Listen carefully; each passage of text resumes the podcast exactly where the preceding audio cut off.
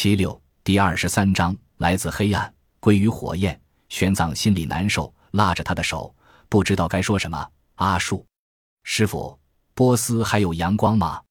阿树问。玄奘无法回答。阿树慢慢摆脱了他的手，独自一人落寞而去。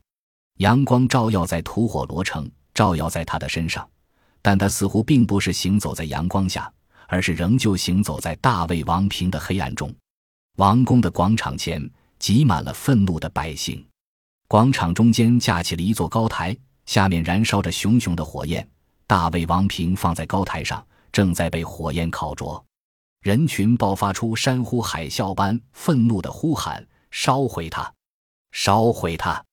魔鬼、妖怪，为亚夺舍复仇，为大可汗复仇！”高台下。尼叔和特勤请来的僧侣端坐在一旁，高声诵念着佛经，以佛法镇压这只邪恶的瓶子。就在这个时候，一个孩子从人群中走来，他爬上高台，踩着高台上的横木，朝着大卫王平走去。人群顿时寂静下来，诧异地望着那个孩子。脚下是燃烧的火焰，前面是被烤灼的大卫王平，四周是粗大的铁锁。那孩子沉默地走在横木上，走在火焰中，走向大卫王平。底下的人群沉默地望着，上万人的王宫广场一片寂静，没有人知道这个孩子从哪里来，要到哪里去。那个孩子走到大卫王平的旁边，伸手在王平上抚摸着。大卫王平忽然缓缓地分裂成了两片，露出里面的内胆，犹如一个子宫，底下有烈火烤灼。这个时候。它不是冰冷的，而是温暖的；也不是黑暗的，有阳光与烈火将它照耀。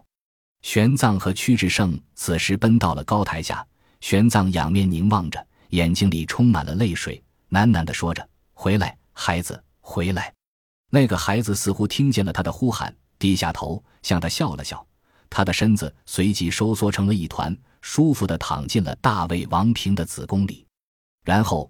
王平慢慢的闭合了，在拜火教的传说中，宇宙原本一无所有，只有时间与空间的神奇扎尔万孤独的存在于这宇宙中。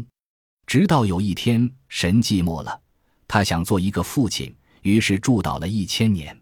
当他所爱的孩子降生后，他却无法让他来到这个世界，于是满怀歉意：“我的孩子，我为你的降生等待了一千年，今后却需你为我等待九千年了。”然后他消失在时间与空间之中，再也没有回来。那个孩子在黑暗与寂寞中永恒的等待着。玄奘两眼泪水，低声呜咽着。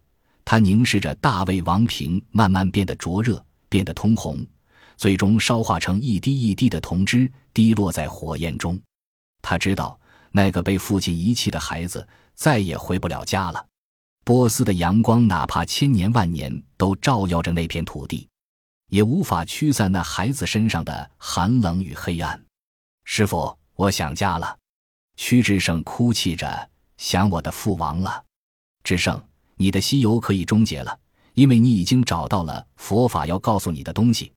玄奘在泪水迷蒙中凝望着东南的天竺国，而贫僧还要继续走那漫漫的西游之路。